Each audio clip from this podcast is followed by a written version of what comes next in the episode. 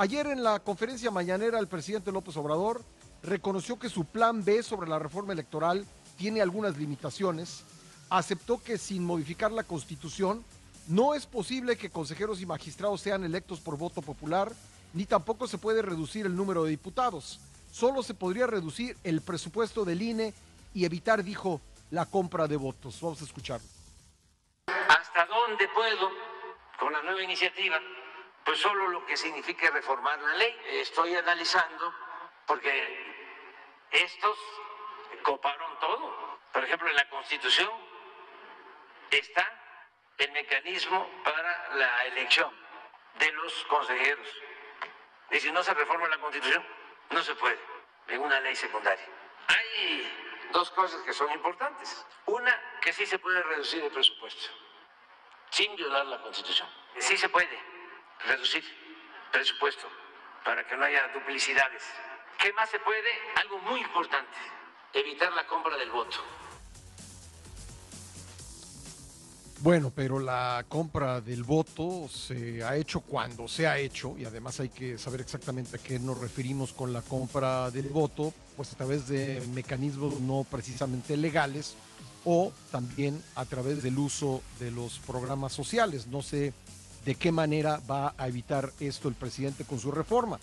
Eh, por ejemplo, sería interesante decir que quienes reciben eh, programas eh, sociales pues deben tener una indicación muy clara hecha, no sé, a través de publicidad o de otros medios, que no están obligados de ninguna manera a votar por el partido de gobierno simplemente por recibir esos programas sociales. Sería una forma interesante desde mi punto de vista evitar la compra del voto, que no se van a suspender los programas sociales en caso de que no gane el partido del gobierno. Eso sería interesante ponerlo en práctica o no sé cómo la ve usted.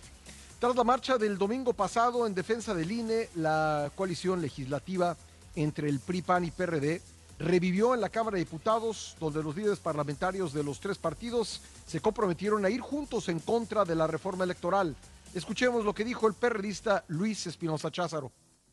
Estamos hoy aquí para decirles que vamos a votar en contra de la reforma constitucional del presidente de la República y de las reformas constitucionales que presente Morena y que vayan en contra de la vida democrática que durante más de 30 años nuestros partidos han defendido, construido primero y defendido después. En el mismo sentido se pronunció el priista Rubén Moreira. Vamos a escucharlo. No votaremos por algo que dañe al INE, a los tribunales electorales federales y estatales, a las soples. Jorge Romero, el coordinador de la bancada del PAN en San Lázaro, expresó que la unión de los tres partidos permitirá revertir los intentos de Morena y aliados de avalar la reforma electoral.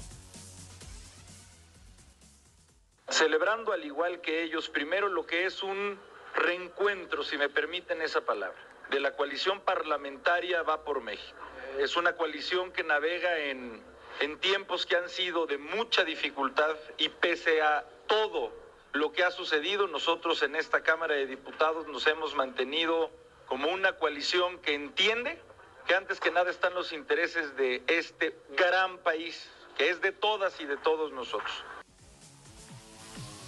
Además del regreso de la Alianza Va por México en términos legislativos, también será para las elecciones a gobernador en Estado de México y Coahuila el próximo año. De hecho, hay eh, una convocatoria a una eh, reunión en Toluca el día de hoy, de la cual vamos a estar pendientes.